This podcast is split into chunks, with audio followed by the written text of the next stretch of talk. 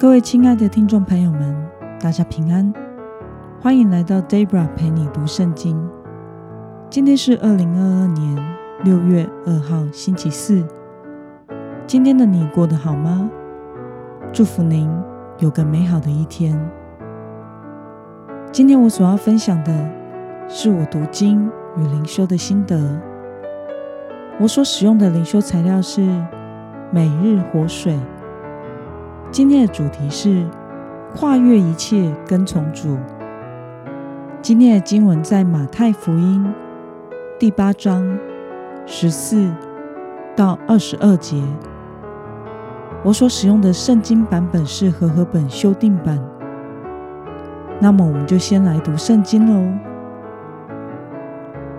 耶稣到了彼得家里，见彼得的岳母正发烧躺着。耶稣一摸他的手，烧就退了。于是他起来服侍耶稣。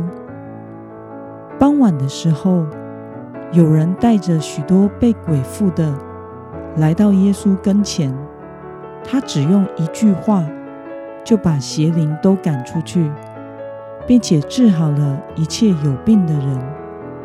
这是要应验以赛亚先知所说的话。他代替了我们的软弱，担当了我们的疾病。耶稣见许多人围着他，就吩咐渡到对岸去。有一个文士进前来对他说：“老师，你无论往哪里去，我都要跟从你。”耶稣说。湖里有洞，天空的飞鸟有窝，人子却没有枕头的地方。又有一个门徒对耶稣说：“主啊，容许我先回去埋葬我的父亲。”耶稣说：“让死人埋葬他们的死人，你跟从我吧。”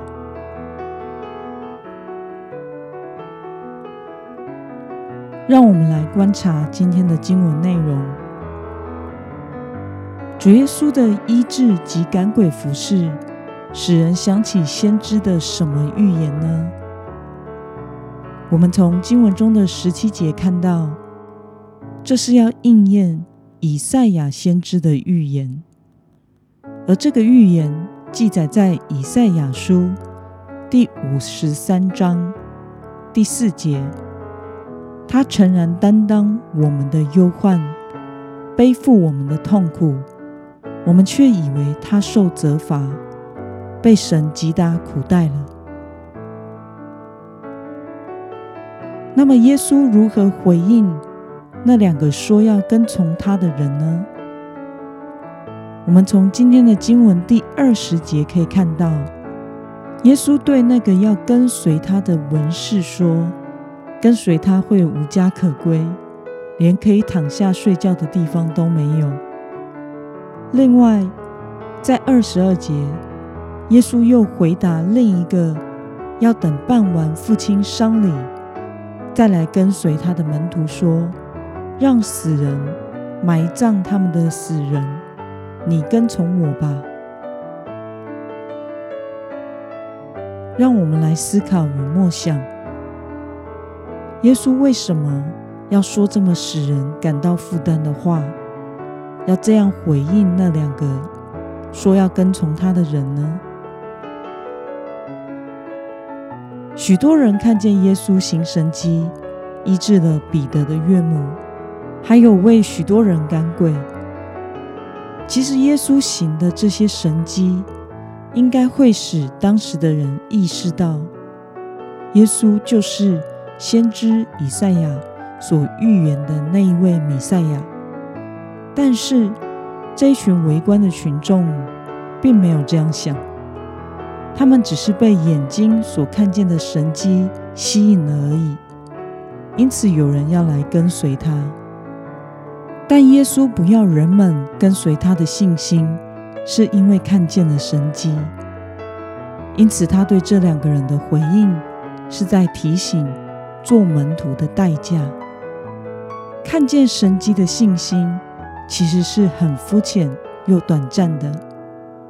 只有真正认识到耶稣的身份是神的儿子，是那要来的弥赛亚，这样的信心才是正确又坚定的。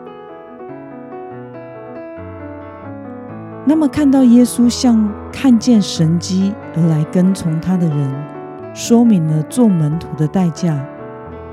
对此，你有什么样的感想呢？我想这是必须的。跟随耶稣是我们一生中最重要的事，没有任何其他的事比跟随耶稣来得更重要了。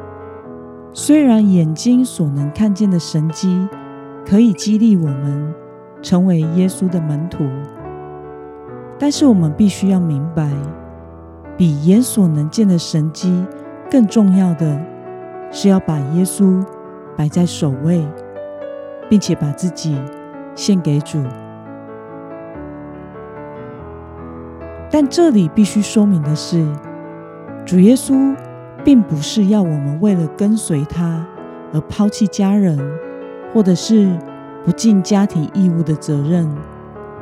圣经十诫就告诉我们，当孝敬父母。因此，耶稣不要那个人回去办父亲的丧礼，看起来是很不合理的。但是，以当时的习俗文化，那个人对耶稣话中的意思，很可能不是他的父亲已经过世了，他要回家办完丧事再来跟随主，而更可能的意思是，他要等到。现在还在世的父亲，将来过世之后再来跟随主，这与我们华人社会文化是有相似之处的。过去我们也常听到有人说，要等爸爸或妈妈死了之后再来受洗，成为基督徒的，不然父母怕死了没有人拜，他会落得不孝之名。若是这样的话，那么耶稣的意思就是在强调，做门徒是要付上代价的。做门徒的代价，其实并不是代表就要过苦日子，没得吃、没得喝、没有睡觉休息的地方。其实做门徒的代价，就是将神放在我们生命中的首位，舍下自己的各种意愿。来跟随他，把自己完全献给主。那么今天的经文可以带给我们什么样的决心与应用呢？让我们试想看看，拦阻你跟随耶稣最大的障碍是什么呢？为了树立正确的人生优先顺序来跟随主，你决定要怎么做呢？让我们一同来祷告，亲爱的天父上帝，感谢你透过今天的经文，使我们明白，我们不要因为眼所能见的神迹来跟随你，而是要将主耶稣放在人生最优先的顺位，单单的来跟随你。求主赦免我们过去用不正确的信心和态度来对待你。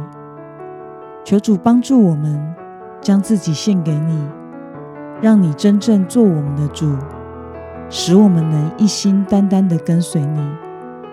奉耶稣基督得胜的名祷告，阿门。